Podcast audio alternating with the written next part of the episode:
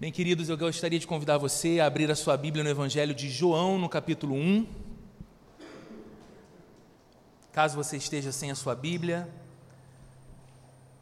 você pode acompanhar a leitura do texto, ela será projetada também nessas TVs, aqui na frente. Evangelho de João, capítulo 1, nós vamos ler do verso 1 até o versículo 14. Aproveite e dá aquela conferida aí no seu celular, caso ele esteja para tocar, coloque no silencioso. Esse é um momento importante para o nosso coração e evitar distrações certamente ajuda a todos nós. Evangelho de João, no capítulo 1, a partir do versículo 1, a Bíblia diz assim: No princípio era aquele que é a palavra.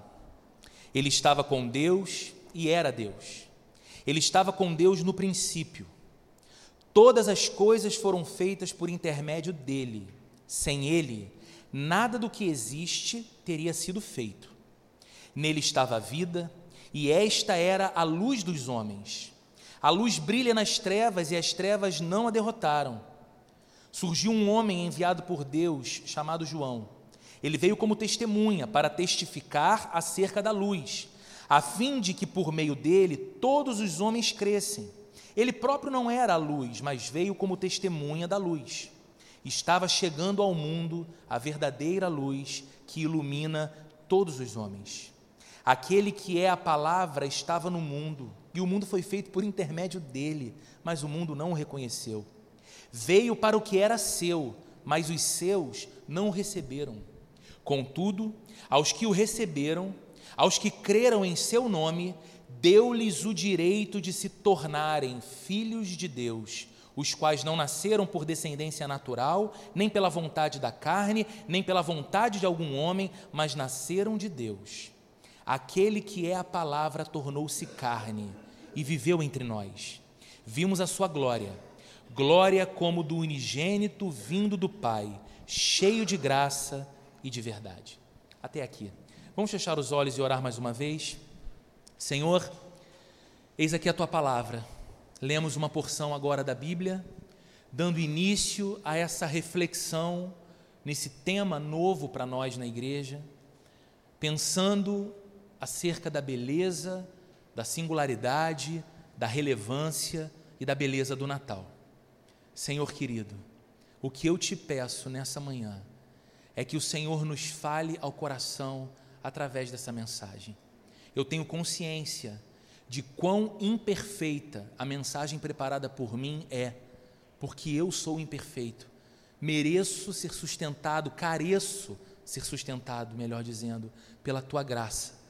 Deus amado, o que eu te peço é que, apesar de mim, apesar dos meus irmãos, o seu Espírito Santo nos fale ao coração e que saiamos daqui tão movidos pela certeza de que Deus nos falou através de Sua palavra, que saímos daqui renovados e inspirados para a vida ao lado de Jesus Cristo e que possamos celebrar de modo diferente, novo, o verdadeiro propósito e o maior sentido do que o Natal representa.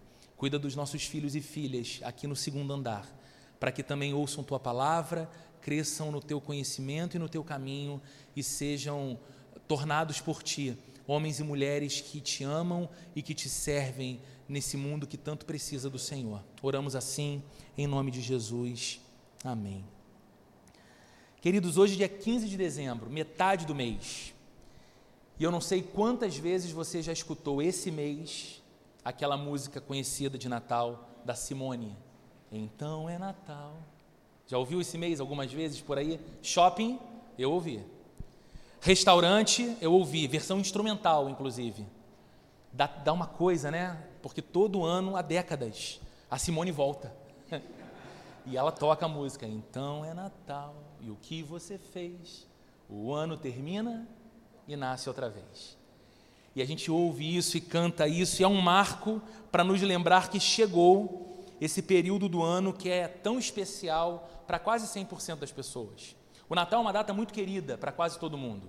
O Natal é um tempo especial para o comércio, o comércio fica mais aquecido, o consumo é mais estimulado, então a gente se deixa a, a levar um pouco mais pelas promoções, pelas campanhas publicitárias, pelos preços, pelos grandes descontos, né, de 89 por 79. Aí você fala, uau, é agora. Essa é a grande promoção da minha vida. E, e a gente vai a, gastando mais nesse período. Para algumas pessoas é época de renovar o guarda-roupa.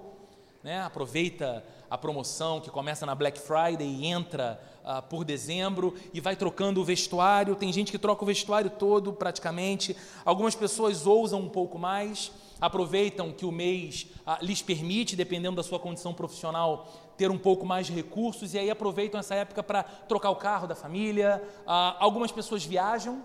Eu falei aqui no começo, nós temos nesse final de semana alguns casais muito queridos da nossa igreja ausentes, porque estão viajando, já tinham essa viagem programada, porque parece que tudo favorece. Férias dos, férias dos filhos, um momento mais tranquilo no trabalho, a, a oportunidade de planejar uma boa viagem, então as pessoas saem em viagens. O Natal é um tempo também muito especial, não apenas por causa do comércio e do consumo, mas porque também é uma época de muitas confraternizações. Que outro mês do ano você confraterniza tanto e com tanta gente? Fala sério. No trabalho, se você não passou por isso ainda esse mês, vai passar nessa semana provavelmente. Você vai se reunir com os colegas de trabalho, vocês vão almoçar ou vocês vão jantar. De repente, vocês vão realizar o tradicional amigo oculto de final de ano não é?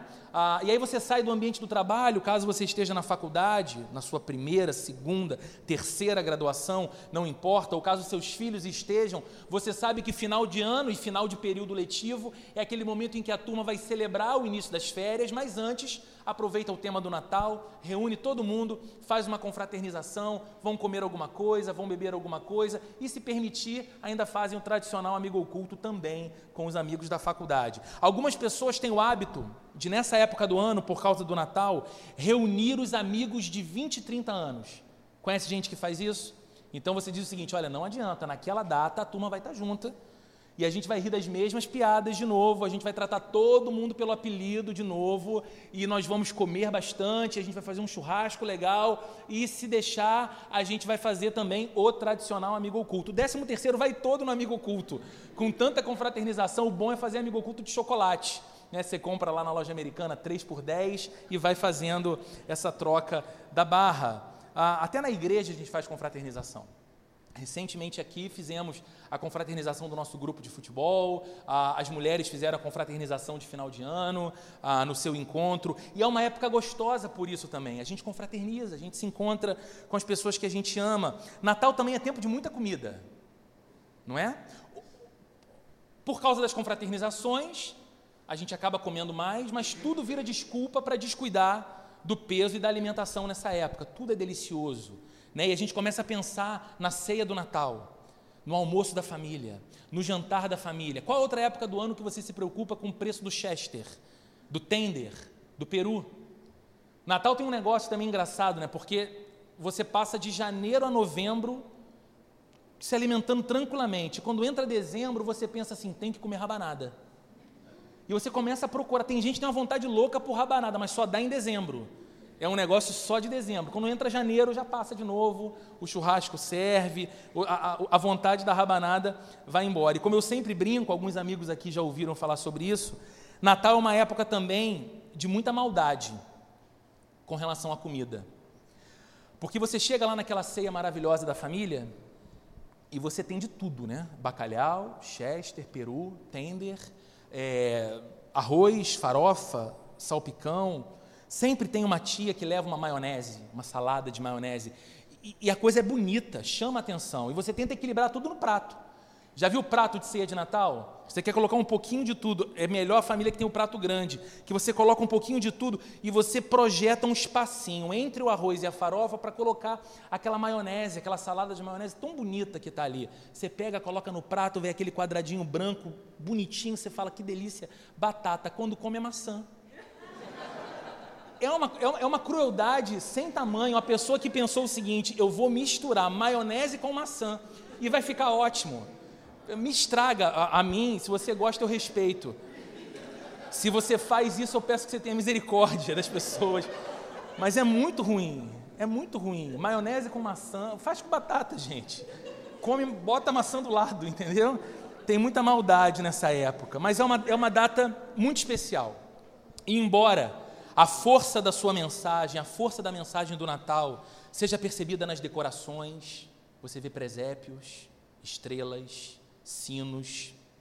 Embora a força da mensagem do Natal seja percebida nas muitas luzes que iluminam a cidade, o shopping, nossas casas, embora a força da mensagem do Natal seja lembrada nas clássicas canções natalinas que sempre voltam, com o passar do tempo, o Natal tem sido reduzido a apenas estas coisas: é uma festa popular, de muito consumo e muita confraternização, geralmente com muita comida. Na ideia das pessoas, o Natal que está chegando é basicamente isso. É um momento da gente confraternizar, rir bastante, comer bastante e gastar um pouco mais. No entanto, aquilo de que trata o Natal e que é tão facilmente esquecido ou negligenciado em nossos dias, tem o poder de mudar a vida. E eu vou repetir isso para que você não pense que eu falei algo apenas por dizer ou apenas para chamar a sua atenção para uma coisa importante. Eu acredito com todo o meu ser nisso que acabei de dizer. Aquilo que o Natal anuncia, por mais ignorado e esquecido que seja em nosso tempo, tem o poder de mudar a vida. E tem mesmo e tem hoje esse poder. Então, uma boa pergunta para nossa reflexão seria essa: o que há de importante no Natal? Porque se eu pegasse o microfone e te oferecesse para responder a pergunta do que fala o Natal, eu tenho certeza que você responderia coisas corretas. Você diria: ah, eu sei que o Natal fala do nascimento de Jesus Cristo. E essa resposta está certa. Talvez você diria: eu sei que o Natal fala da vida de Jesus Cristo aquele que não apenas nasceu, mas que veio a este mundo para ser o nosso Salvador. E aí você está certo, porque as próprias canções natalinas dizem isso: nasceu em Belém o Salvador, e a gente canta sobre isso e celebra sobre isso, mas o Natal fala mais. A mensagem do Natal não fala apenas do nascimento de Jesus Cristo, nem sobre a vida dele oferecida como um Salvador a nós, a mensagem mais importante do Natal fala sobre a nova vida possível a você e a mim por causa de Jesus Cristo e através de Jesus Cristo. A beleza do Natal, aquilo que mais nos cativa no Natal e aquilo que mais tem o poder de transformar a nossa vida no Natal é essa mensagem. O Natal fala de um novo viver de uma nova possibilidade de existência por causa de Jesus, porque ele veio, porque de fato ele nasceu. E essa é a grande mensagem do texto que nós lemos nessa manhã no Evangelho de João. Porque se você olhar bem, João, diferente de Mateus e Lucas, que são outros evangelistas que narram a história de Jesus, ele nada fala sobre o nascimento de Jesus. Você lê o texto comigo, é o início do Evangelho de João, e nada aqui é dito sobre o anjo que anuncia para Maria que ela estava grávida. Você leu o texto comigo e reparou que nada se fala aqui dos magos do Oriente que avistaram uma estrela e entendiam então por aquela estrela que o rei dos judeus nasceria. Então seguiram aquela estrela e chegaram a Belém e encontraram um menino na manjedoura. Aliás, nada é dito aqui por João de manjedoura na estrebaria em Belém. No entanto, esse texto fala de algo espetacular. João começa o seu evangelho apontando não para a humanidade do Cristo que nasceu, mas para a divindade de Jesus.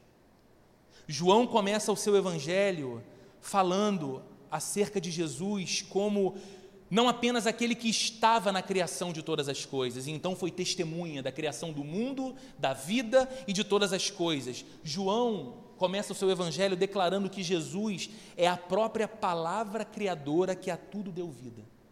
No princípio era a palavra, no princípio era o verbo, no princípio era o logos, como os gregos chamam. E ele diz: o Verbo estava com Deus no princípio de todas as coisas, na origem de todas as coisas, e o Verbo era Deus. A palavra era o próprio Deus. Ele é apresentado por João no seu evangelho, no texto que lemos, como eterno, sempre existente. Ele deu início a todas as coisas, ele é a causa de todas as coisas, mas ele não foi criado jamais, ele sempre existiu, ele é um ser eterno. Ele é apresentado no texto que lemos por João como o Todo-Poderoso. Ele tem tanto poder ao ponto de sustentar o universo inteiro pelo seu poder. Olha o que disse o texto que lemos no verso 2: Todas as coisas foram feitas por intermédio dele, através dele. Sem ele, sem Jesus, nada do que existe teria sido feito. Então, João está dizendo que ele não apenas é o criador de todas as coisas, como é o sustentador de tudo que existe. Está nas mãos dele, no poder dele. Até que num determinado ponto da mensagem, João faz uma declaração impactante. Porque ele está falando sobre esse Cristo eterno ele está falando sobre este ser que é o eterno Filho de Deus. Ele está falando sobre este que nunca foi criado, mas que deu origem a todas as coisas. Ele está falando deste que é a fonte da vida, o sustento da vida. E de repente ele diz: A palavra se fez gente e habitou entre nós. Mais especificamente, no verso 14, ele diz: Aquele que é a palavra tornou-se carne e viveu entre nós. João está falando sobre a encarnação de Cristo. Aquele que sempre existiu, aquele que é o Criador de todas as coisas, aquele que é o dono e o sustentador da vida, tornou-se gente, fez-se carne e osso e habitou entre nós. E João segue dizendo: E então nós vimos a Sua glória, nós reconhecemos a Sua glória. Nós percebemos a glória de Deus em Jesus, porque Ele veio, e esta é a razão esse texto de João aqui é a razão do tema dessa mensagem de Natal que nós estamos compartilhando aqui e que eu vou dividir em duas partes. Nós estamos diante de uma mesma mensagem, Deus entre nós, e esse sermão começa hoje e termina no próximo domingo. Por causa do seu tamanho, eu preferi fazer dessa forma, dividindo em duas partes esse tema, Deus entre nós. E se nós pudéssemos resumir esses 14 versículos que lemos no Evangelho de João em uma única frase, essa frase seria: Deus se importa. Deus não é indiferente a nós. Essa talvez seja a grande mensagem do Natal. Deus dá valor às nossas vidas, ao ponto de não nos deixar a nossa própria sorte. Deus se importa conosco a ponto de não apenas nos ter criado, para em seguida nos abandonar ao caos das nossas próprias histórias e à mercê da nossa própria sorte.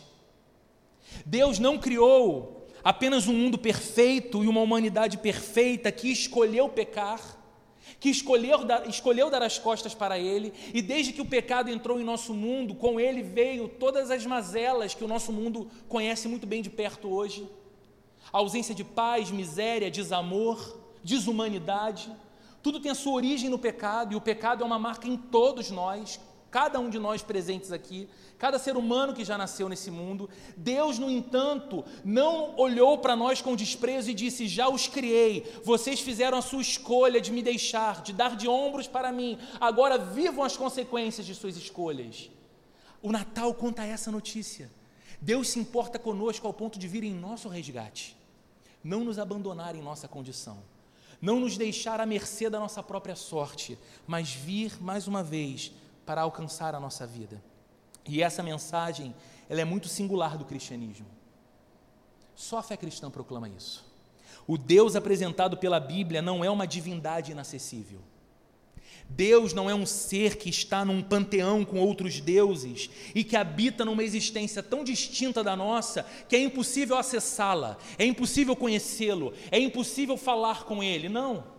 O Deus apresentado pela Bíblia também não é um sádico que sente prazer com o sofrimento humano.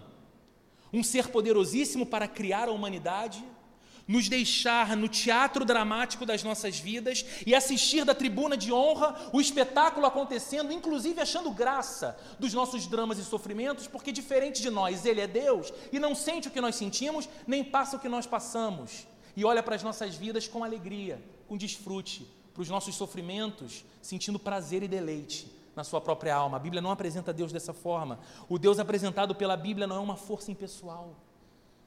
O Deus apresentado pela Bíblia não é uma energia poderosíssima, um poder fascinante, porém impessoal. O Deus apresentado pela Bíblia é alguém. Deus tem rosto. O apóstolo Paulo, escrevendo sobre isso, definiu da forma mais bela isso. Escrevendo uma carta aos Colossenses, no capítulo 1, verso 15, o apóstolo Paulo disse assim a respeito de Jesus: Ele é a imagem do Deus invisível. Jesus é a imagem do Deus que não se pode ver. Por isso, João, quando escreve seu evangelho, diz: Vimos a sua glória, vimos a glória do Deus eterno, vimos a glória do Deus Criador que tem o poder para sustentar toda a vida, vimos em Jesus. Deus em Cristo entrou no mundo. Deus em Jesus Cristo entrou na nossa história, pisou o chão dessa terra, no tempo e no espaço. Deus se relacionou com uma cultura, falou um idioma, se vestiu como as demais pessoas, fez-se vulnerável e frágil como um bebê, ao ponto de ser amamentado no seio de Maria. Abrigado do frio e do calor por sua mãe. Olha que coisa gloriosa. Deus se importou ao ponto de vir. E essa é, como eu disse, a síntese do Natal. Deus em Jesus Cristo entra em nossa história. Deus em Cristo se permitiu viver conosco, entre nós. Essa é a realidade de uma vida que não é abandonada ao desamparo.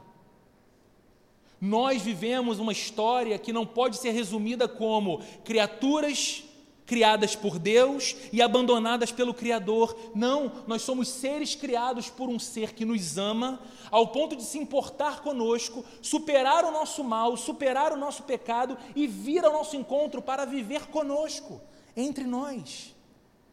E nos oferecer a possibilidade então de uma vida nova, por causa da vida dele entre nós.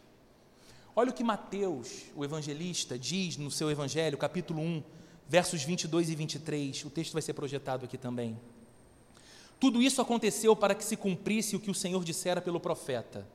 A virgem ficará grávida e dará à luz um filho, e lhe chamarão Emanuel, que significa Deus conosco.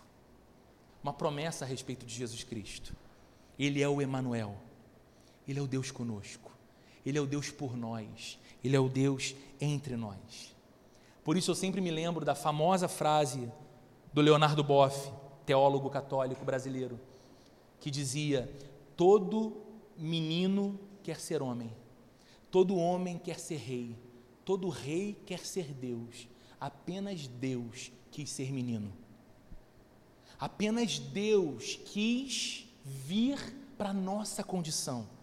O Natal, então, não é apenas a celebração do nascimento de Jesus. O Natal é também a celebração do nosso novo nascimento para uma vida que pode ser nova, pode ser diferente com Jesus. E a pergunta que eu pretendo responder nessa manhã e no próximo domingo é esta: quais são os efeitos dessa nova vida em nós? Como nós podemos perceber na prática, como nós podemos desfrutar na própria vida os efeitos deste este novo viver que Cristo nos oferece.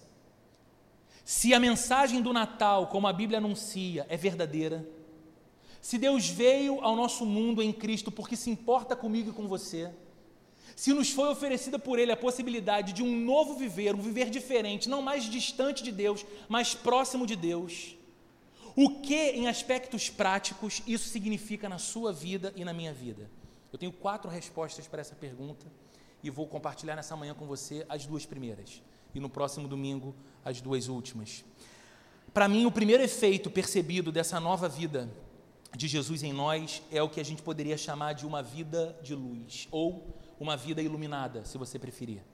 Eu acho muito simbólico o fato dessa ser a época do ano em que mais acendem-se luzes na nossa casa, na cidade, nos parques, nos shoppings, na igreja.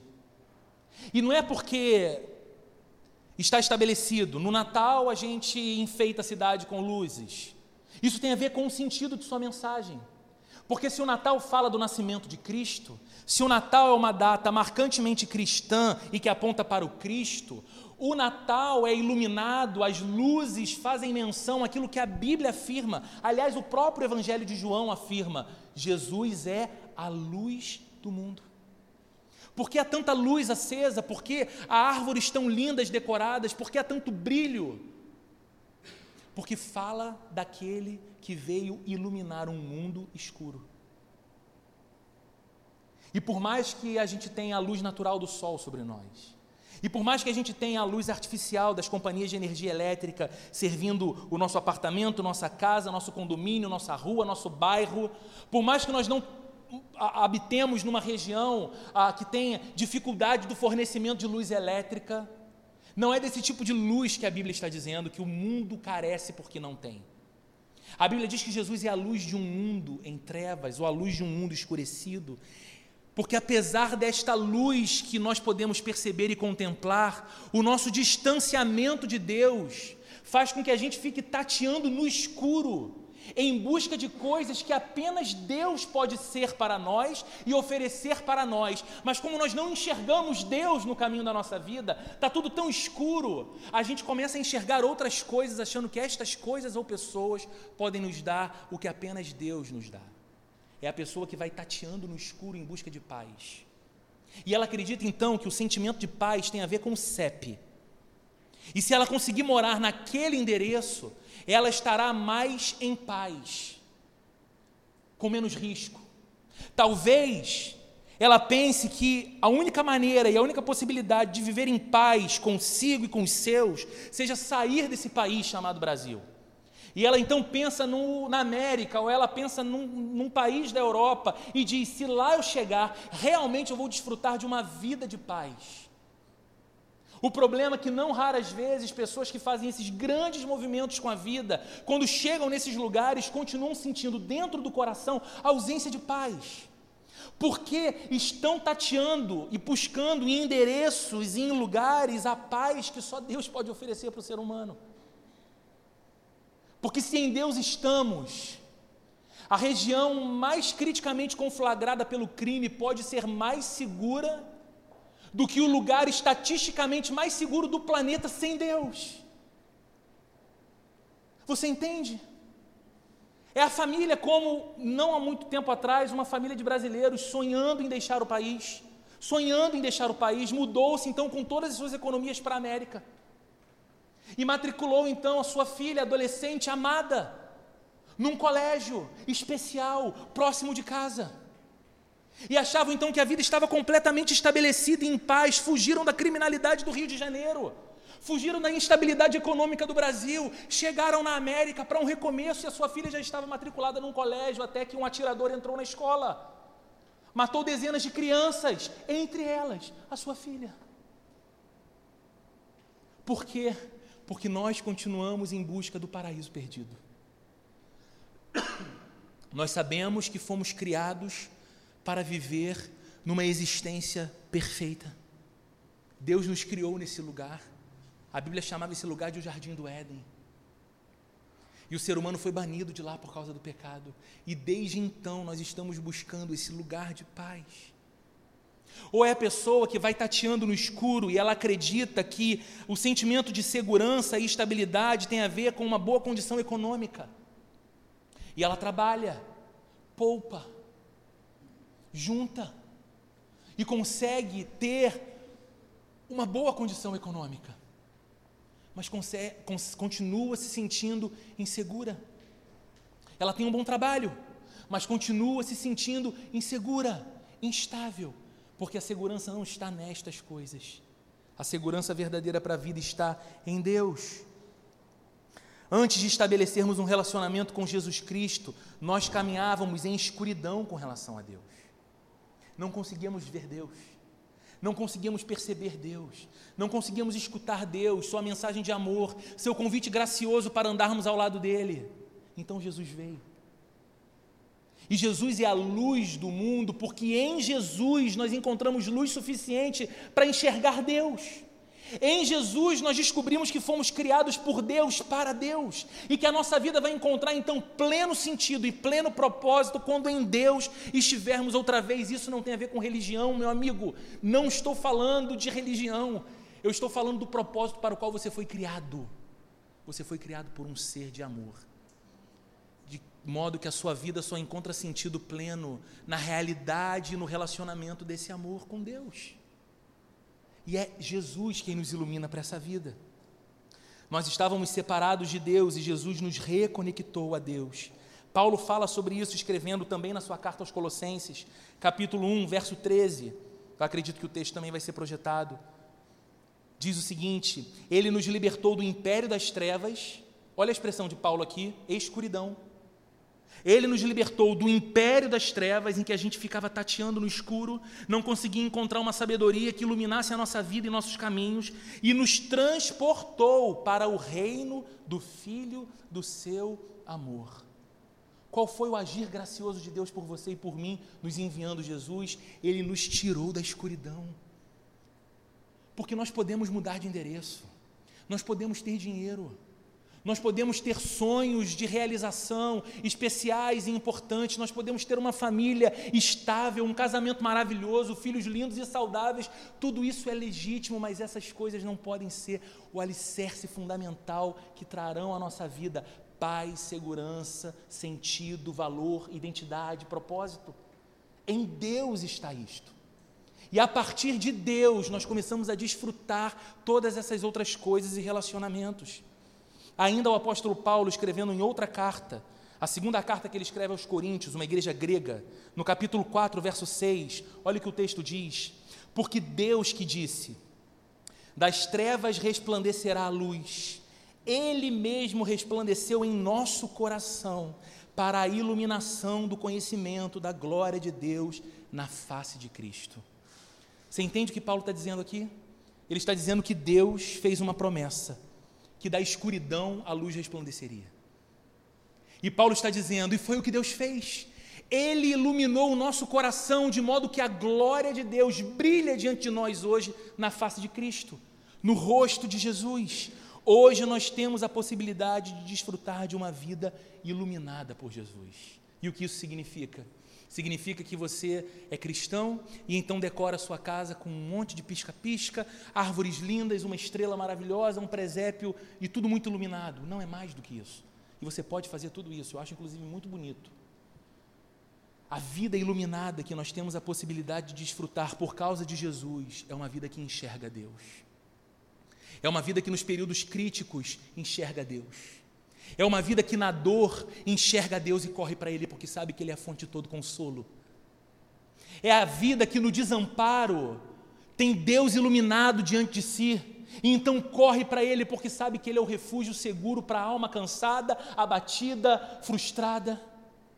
Em Cristo, porque Ele veio, porque Ele veio por nós, temos a possibilidade de uma vida de luz. Em segundo lugar, em Cristo, porque Ele veio e nos ofereceu uma nova vida, podemos hoje desfrutar de uma vida de perdão. Porque este que nós celebramos no Natal, como o frágil bebê que nasceu na manjedoura, lugar de animais, numa região pobre, porque não havia uma hospedaria para José e Maria. Nós conhecemos a história.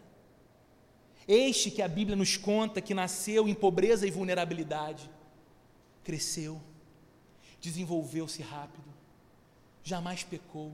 Foi o único homem que pisou este mundo após Adão que não teve pecado algum, justo, santo em todas as coisas.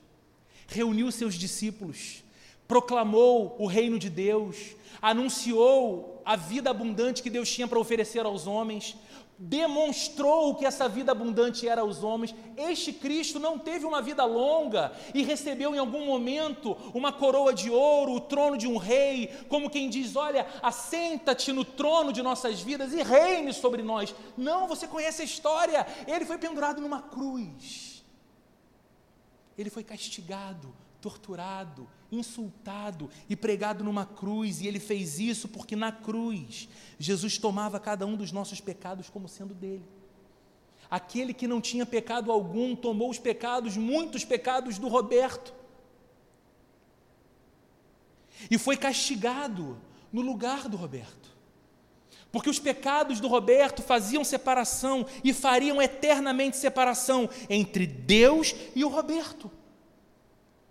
E Cristo veio para ser aquele que diz ao Deus Criador: Eu assumo o dano do Roberto.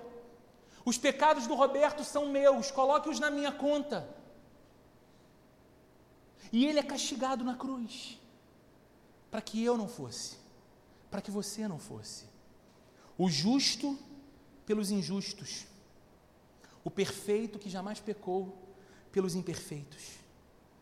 É por isso que, escrevendo aos Efésios, no capítulo 1, verso 7, o apóstolo Paulo diz: Nele, em Jesus, nós temos a redenção por meio do seu sangue, o perdão dos pecados, de acordo com as riquezas da graça de Deus. Hoje, homens e mulheres que vivem em Cristo Jesus têm a garantia do perdão de seus pecados. Entenda.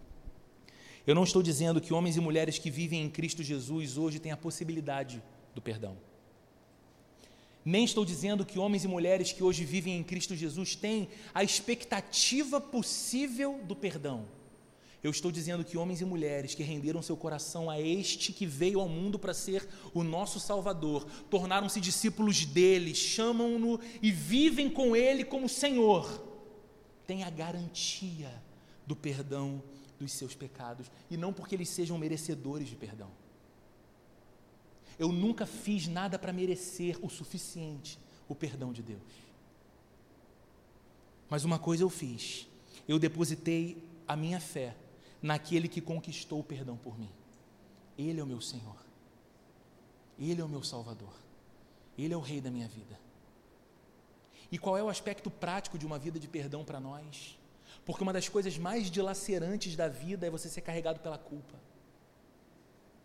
Quantas pessoas você conhece, ou com quantas pessoas você já conversou, que é o tipo de gente amarga porque presa a uma experiência passada de sua história. Então a pessoa é definida pelo que ela fez ou pelo que fizeram com ela. E já se passaram 10 anos, já se passaram 20 anos. E ela continua sendo arrastada pela culpa que lhe impõe dor, tristeza, abatimento. O que seria da nossa relação com Deus se nós fôssemos o tipo de pessoas constantemente culpadas diante de Deus? Se jamais tivéssemos a possibilidade ou o encorajamento de olhar para os céus com expectativa de receber graça, porque conhecendo os nossos pecados, esperaremos dos céus apenas juízo.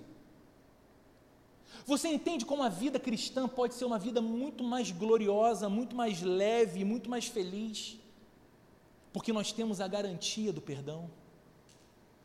Não significa que você vai fazer dessa garantia um salvo-conduto para você viver de forma desleixada. Porque aquele que se autodenomina cristão, mas não se aplica a um viver cristão, deve questionar o quão cristão de fato é.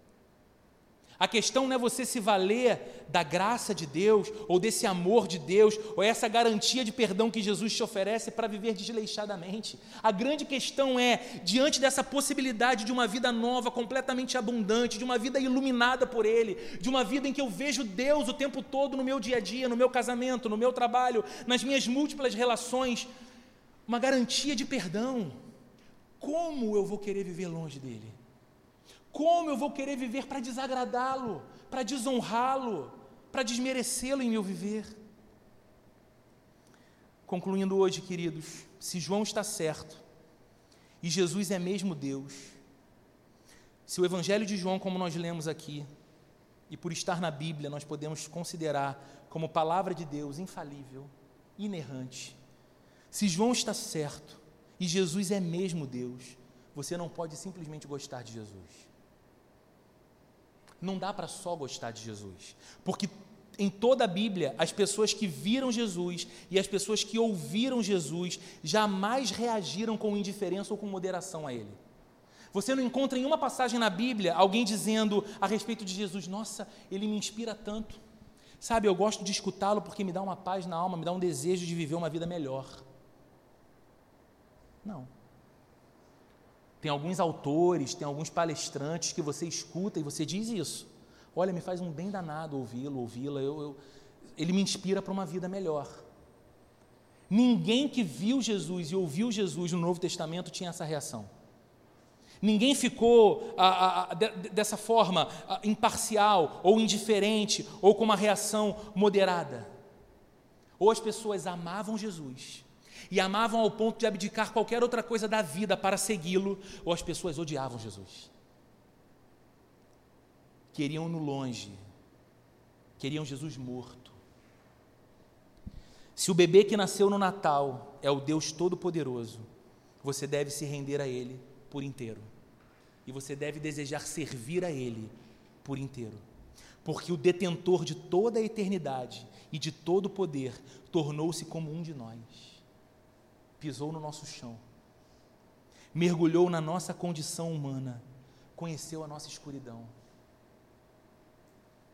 De modo que hoje, quando você ora, e você pede para que Deus tenha misericórdia da aflição que você está passando, você não está falando para um Deus capaz de se interessar por você, mas que desconhece a dor que você sente. Ele se fez um de nós. Ele sabe o que é ser traído. Ele sabe o que é ser abandonado. Ele sabe o que é ser insultado indevidamente. Ele sabe o que é ser ofendido, espancado. Ele sabe o que é a dor. Ele sabe o que é a injustiça. Então, quando recorremos a Ele, recorremos na garantia que o autor da carta aos Hebreus nos diz, escrevendo o seu texto: cheguemos-nos, pois, confiadamente ao trono da graça, a fim de receber misericórdia em tempo oportuno, pois não temos um sumo sacerdote que não seja capaz de se compadecer das nossas fraquezas, mas alguém que, semelhante a nós, foi tentado em todas as coisas, porém sem pecado. O que o autor aos Hebreus está nos ensinando é: nós temos em Cristo um Deus compassivo que sabe o que é sofrer, sabe o que é doer, sabe o que é injustiça e nos é solidário e poderoso para transformar a nossa situação, poderoso para transformar a nossa condição. Se este ser que nasceu na manjedoura em Belém é verdadeiro Deus, detentor de eternidade e poder, conhece a nossa escuridão e veio redimir-nos da escuridão, trazendo-nos luz, nós devemos a Ele obediência, reverência, entrega total do nosso coração. Ele nos salvou indo para a cruz e fez isso em uma atitude absolutamente voluntária. Ele quis fazer. Espontânea, por puro amor a você e a mim. Natal para mim é um dos tempos mais especiais do ano.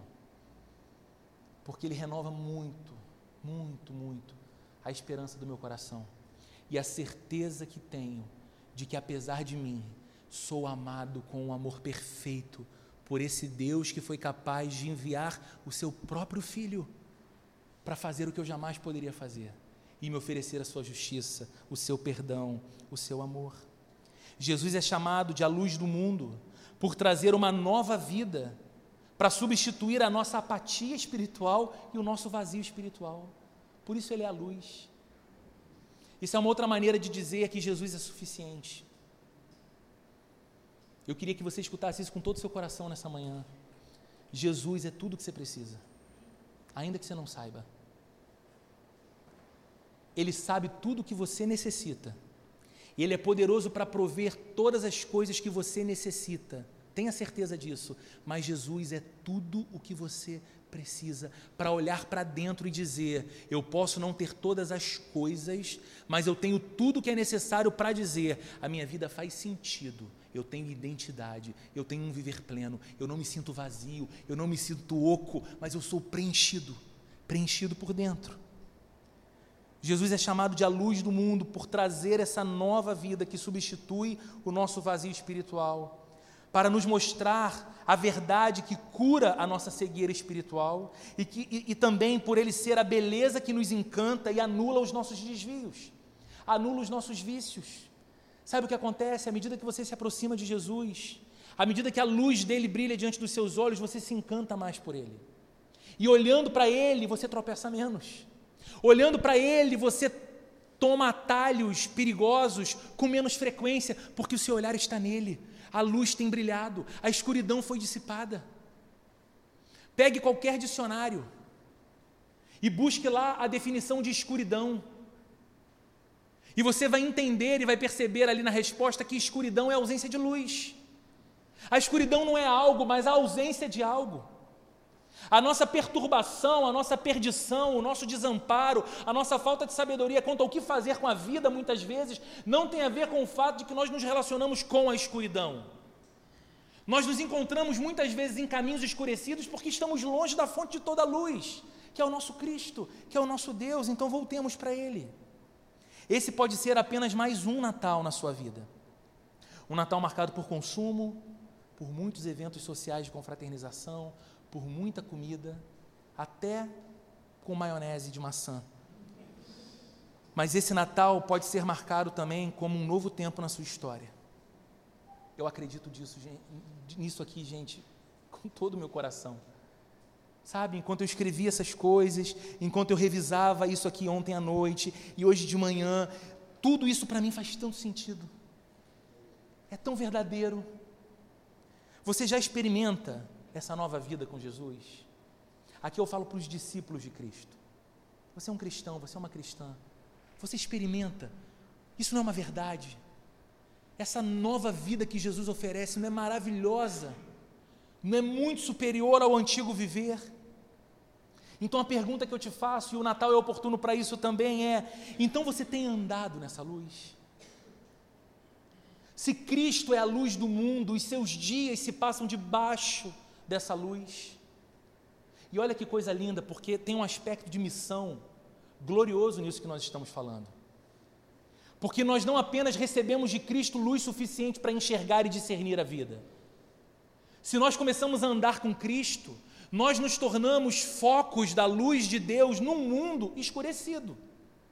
E nós podemos abençoar pessoas, amar pessoas, servir pessoas, ajudar pessoas, para que elas enxerguem que o que elas mais procuram, sem saber, é o Deus que hoje conhecemos, é o Cristo que hoje amamos e então ajudá-las a perceber que aquilo que elas têm buscado em fontes que não têm o poder de prover o que elas precisam, encontra-se em Deus de graça, à disposição delas. Você tem provado do perdão de Deus? Isso não é maravilhoso? Porque se você é alguém parecido comigo, você peca. E se você parece mesmo comigo, você não peca pouco. E eu não tenho orgulho nenhum de pecar. Mas eu tenho uma alegria enorme em saber que quando eu dobro os meus joelhos na presença dEle, eu confesso os meus pecados em arrependimento, não há uma vez sequer que eu saia daquele momento sentindo o coração pesado. Eu me sinto efetivamente perdoado, abraçado pela graça de Deus. Você tem experimentado isso? Se tem, a pergunta que o Natal nos desafia é essa: você tem perdoado? Assim como recebe de Deus perdão e graça, você tem sido gracioso e perdoador nos seus relacionamentos. O Natal desse ano pode ser muito especial em sua vida. Talvez você venha aqui, está entre nós nessa manhã e diga: Roberto, eu, eu não sou do grupo, eu não sou da igreja, eu não frequento igreja, eu não sei nem direito por que, que eu vim. Se você quiser ser muito sincero, nem me conta também. Tem gente, né? Vou dizer só por que, que eu vim aqui, Roberto. Ele me obrigou, ela me forçou. Tem gente que tem essas coisas. Mas você veio, olha que bacana. E estando aqui, ouvindo essas coisas, você se depara com a possibilidade de que esse Natal não seja mais um. Esse dezembro não seja mais um dezembro, de modo que você viva a máxima da música da Simone. Então é Natal, o que você fez, aí a pessoa fica, é, 2019 não foi tão bom. E aí você dá graças a Deus que o ano termina e nasce outra vez. A mesma coisa o mesmo ano, as mesmas burradas de novo, as mesmas buscas tolas de novo, mas pode ser diferente esse ano. Pode ser Natal de verdade no teu coração. Basta que a manjedoura seja o seu coração. O lugar para que o Cristo nasça, para que o Salvador venha e ilumine a tua vida de dentro para fora. Esse é o gracioso convite de Deus a cada um de nós. Vivermos a beleza que o Natal nos convida a viver. Amém? Vamos ficar de pé, vamos orar. Eu tenho mais dois pontos ainda desse sermão para terminar na semana que vem. Espero muito, muito que você possa estar com a gente. Vai ser uma manhã igualmente especial e vai ser uma alegria estarmos juntos aqui. Deus querido, obrigado por essa manhã de domingo. Obrigado pelo culto, pelas canções, pelas orações e obrigado pela palavra. Senhor amado, quantas vezes a nossa vida se assemelha a um andar no escuro. A gente tropeça e se machuca porque não está enxergando os percalços do caminho. A gente fere o rosto, a gente machuca e pisa em alguém porque a gente não está enxergando direito o que está à nossa volta. E não é falta de luz exterior, Deus, porque o sol brilha, porque nós temos energia elétrica em casa, na rua. É falta de luz na alma, é falta de Cristo, é falta de um viver aliançado com Jesus, onde o Senhor nos ilumina por completo os caminhos, as escolhas, os relacionamentos, a vida.